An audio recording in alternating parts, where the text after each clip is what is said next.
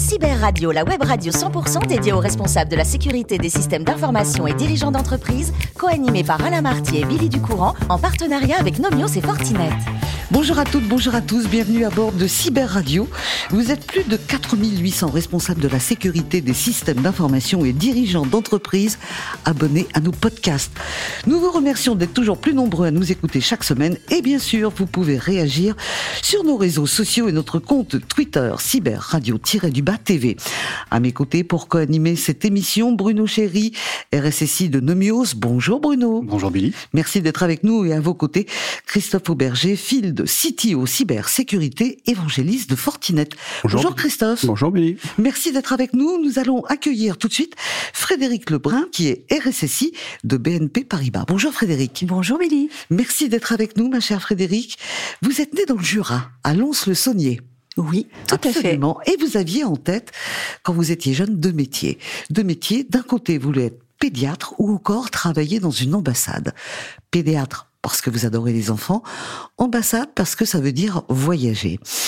Et finalement, on va voir que le parcours s'est pas tout à fait déroulé comme ça. Et non, il s'est pas du tout déroulé comme ça d'ailleurs. Ouais. Alors vous allez passer un bac économie, vous faites également du droit, de l'éco et des langues. Alors les langues c'est important pour vous puisque vous allez faire une partie de vos études en Allemagne, Mhm. à Tübingen, et vous allez ensuite partir pour peu de temps, mais pour l'Alliance française à San Francisco.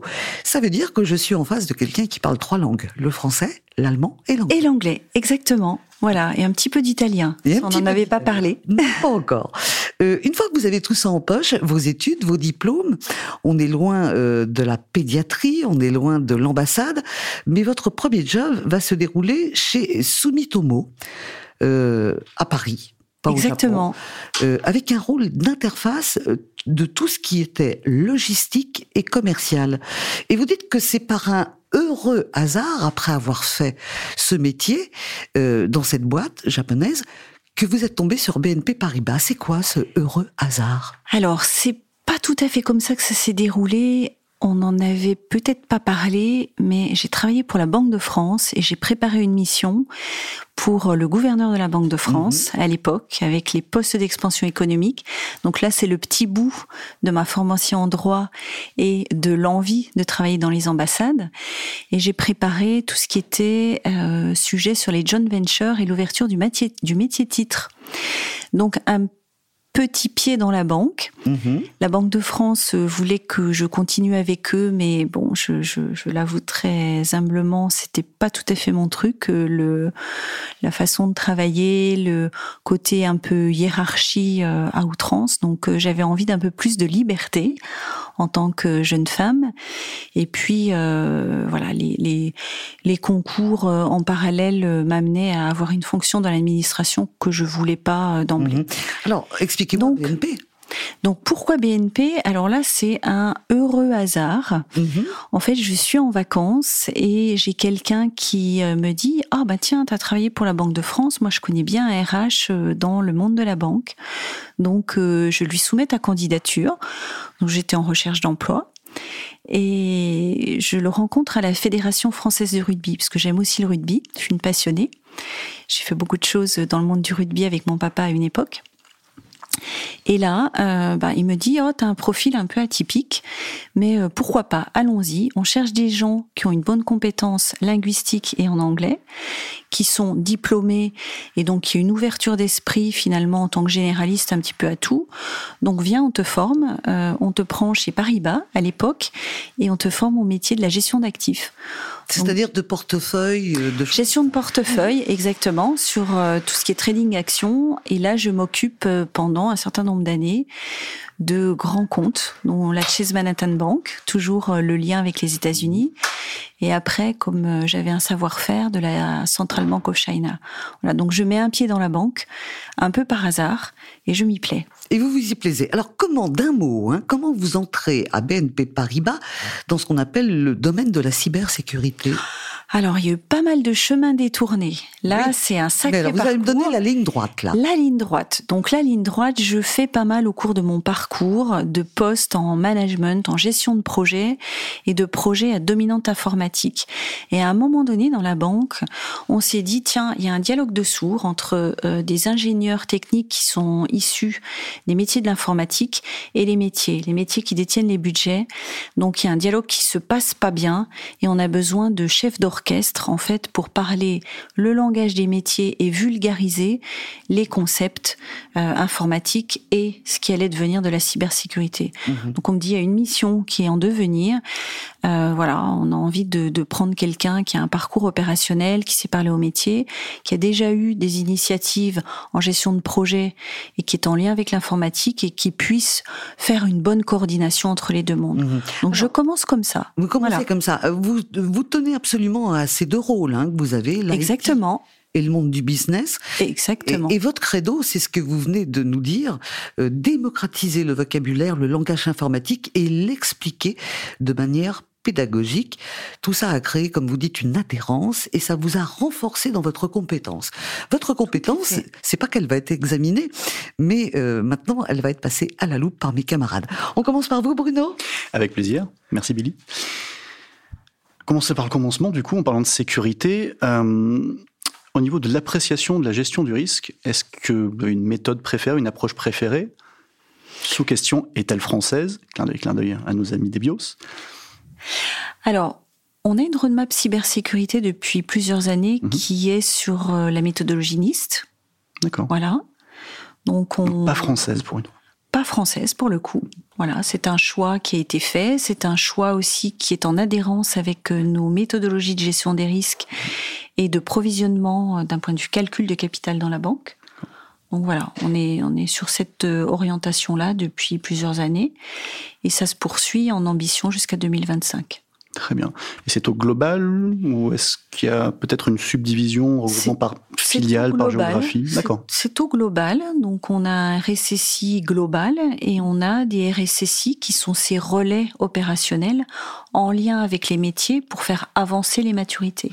Très bien. Donc moi j'ai eu un parcours qui a été un parcours euh, extrêmement diversifié en conformité, donc euh, sur tout ce qui était outils de lutte anti-blanchiment, anti-terrorisme super intéressant parce que je me suis trouvée là euh, bah, à l'aune euh, de la pénalité du milliard. Donc, euh, j'étais pas une experte, mais je le suis devenue de ce point de vue-là. Alors, sur pas mal de sujets de sécurité des SI, mais aussi de la sécurité physique notamment dans la protection et toute l'investigation qu'on a pu avoir avec des avocats pour bah, justifier vis-à-vis de, des deux États fédéraux ce qu'on avait fait, comment on avait réagi, nos principes de réactivité, et après de mettre en place tout le décommissionnement et recommissionnement de nouveaux outils.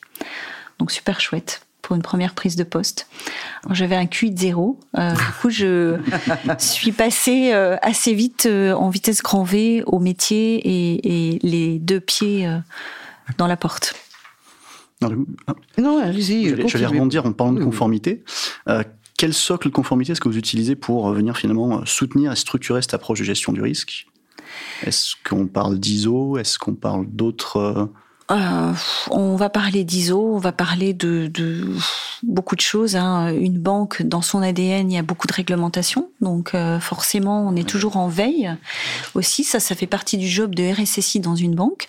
C'est intéressant, c'est-à-dire qu'on n'a pas qu'un volet technique, mais on a un volet aussi, euh, bah, quelque part, de gouvernance très réglementaire. Donc on est amené à être intellectuellement aussi positionné sur des sujets de GDPR de comprendre ce qui se joue, euh, ce qu'on fait aussi en termes de manipulation de data avec euh, le positionnement de nos sous-traitants sur du cloud, par exemple. Voilà. On a des sujets qui sont aussi des sujets qui ont le vent en poupe, qui est le, la gestion et la maîtrise des risques dans la sous-traitance, donc ce qu'on appelle le third party management. Ça, c'est un gros sujet puisqu'on a eu euh, en veille réglementaire les EBA Guidelines qui sont parus il y a deux ans, donc on se met en ordre de marche aussi bien dans les contrats que sur tout ce qui est évaluation du risque euh, IT, de cybersécurité et de continuité. Voilà, par exemple.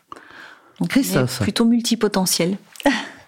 Alors justement, sur cette sorte partie security, est-ce que vous contractualisez avec, avec vos sous-traitants, co-traitants de manière formalisée On a une formalisation, effectivement, avec des contrats types qu'on a réfléchi avec des équipes legal. Donc là, le, la petite casquette du droit me fait revenir à, mes, à ma formation initiale. Donc ça, ça me sert beaucoup au quotidien. Et puis, euh, évidemment, on a toute une, euh, tout un jeu euh, d'échange très pédagogique, mais aussi très très ciblé sur des due diligence spécifiques en matière de sécurité selon les prestations.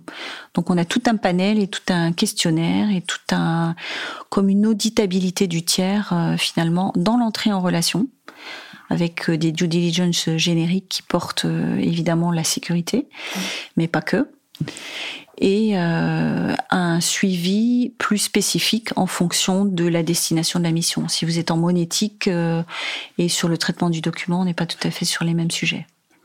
Voilà. Donc, alors justement, on est dans un environnement bancaire, donc avec à la fois une régulation euh, forte, on va dire, euh, euh, et, assez présente. Vous voyez ça plutôt comme une contrainte ou plutôt comme un outil qui, vous aide à, appliquer finalement et, à faire votre métier? Alors, tout dépend du point de vue dans lequel on se place. Euh, si c'est pour la facilité de choix des partenaires, ça peut être vécu par le partenaire comme une contrainte. En même temps, c'est un bénéfice parce que euh, on le voit bien hein, dans la protection de l'information notamment, qui est un gros sujet qui nous occupe de tout temps hein, dans les banques. Ça permet de dire aujourd'hui, euh, voilà, vous avez bien cadré le sujet avec vos partenaires et donc vous nous garantissez quelque part que toutes les données avec une confidentialité haute, que ça soit dans le monde de la banque, on a aussi un volet assurance, donc des données sensibles de santé comme des données, bah, vos données de carte bancaire sur les comptes, euh, vos données aussi euh, tout à fait personnelles dans, dans des aspects plus RH. Euh, dans des aspects de gestion de en wealth management sur vos revenus. Donc tout ça, effectivement, c'est un quelque chose qu'on peut, de manière assez concurrentielle, vendre aussi en captation de clients. Mhm. Dernière question, peut-être Bruno? Alors oui, je voulais revenir moi sur la gestion des sous-traitants.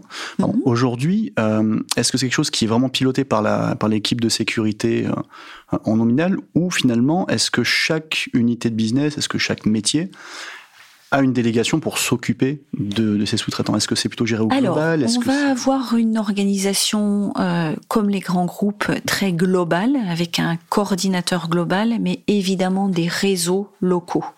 Donc on a une autonomie en réseau local.